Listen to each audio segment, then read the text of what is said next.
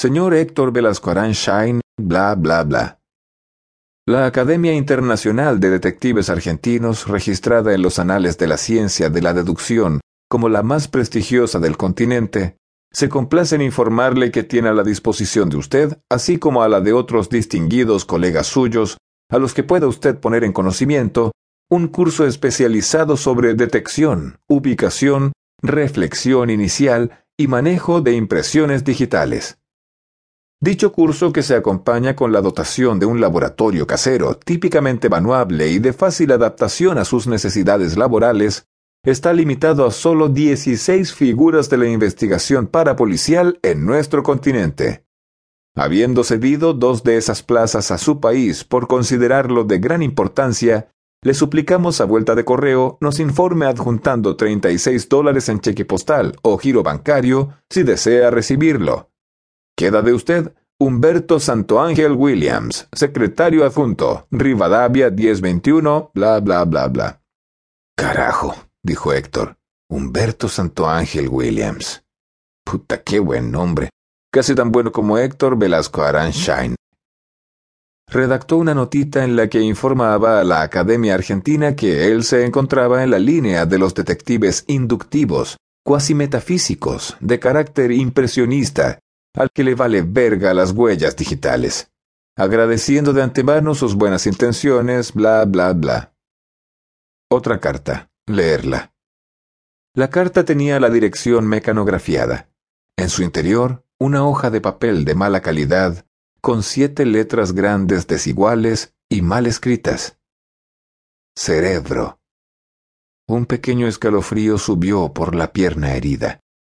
Aparentando una tranquilidad inexistente, apartó la carta a un lado, cuidadosa, casi cariñosamente.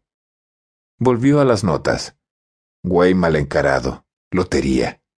Lo tachó. Nadie era culpable de que la venta de lotería fuera un negocio tan sórdido que los que lo hacían se fueran poniendo mal encarados al paso del tiempo. Siguió adelante. Renta. Lo tachó también. Gilberto debería haberla pagado con lo que él le había dejado. Prosiguió. Despacho de al lado, vieja coscolina escribió una breve esquela donde le informaba al vecino abogado que él no aceptaba esos casos, pero que su socio, etcétera, etcétera. Decidió llevarla cuando saliera, aprovechando que el despacho estaría vacío por la hora de comer. Continuó. Señor ruso, vecino Gachupín. Tomó la nota y acercando el teléfono marcó el primero. La ventana dejaba pasar un sol espléndido que le pegaba en la pierna estirada. El calor lo reanimaba la música de los Beatles de la primera época subía desde la discotienda. ¿En dónde andaría ahora el grupo de obreros ese? ¿Estarían recorriendo la ciudad desafiando el orden, rompiendo la paz social y la concordia que nunca existieron, descascarando apariencias? Les mandó un saludo mental que culminó con un leve movimiento de su mano. El teléfono estaba muerto. Marcó el segundo. Servicio electrónico Merlín Gutiérrez. respondió una voz simpática. Habla Héctor Velasco ¿Dejó usted? La voz dicharachera lo interrumpió. Hombre, cojones, el detective vecino. Mira, chaval, yo soy Gutiérrez, el del taller de abajo, donde tiraron un montón de tiros anoche. Y te llamaba porque en vista de que somos vecinos y no tenía ni la más puñetera idea, pues que hoy tengo una cena y celebraríamos. ¿Celebraríamos? La muerte de Franco. ¿Qué cojones otra cosa hay que celebrar? Y además pensé que en vista de que los tiros te los tiraron a ti y le dieron al taller, pues éramos ya casi conocidos. Eh, pues este... encantado. ¿A qué hora? ¿Te queda bien a las nueve y media? Ahí estaré, señor Gutiérrez, dijo Héctor, disipando las dudas. Hecho, hecho, chaval. Y colgó.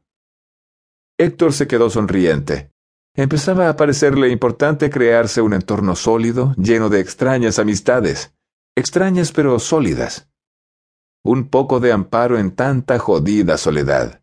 Y un español antifranquista, vecino y dueño de un taller de electrónica, con el peculiar nombre de Merlín, resultaba atractivo. Carajo, coño y puñeta, añadió en homenaje al nuevo cuate y siguió la rutina.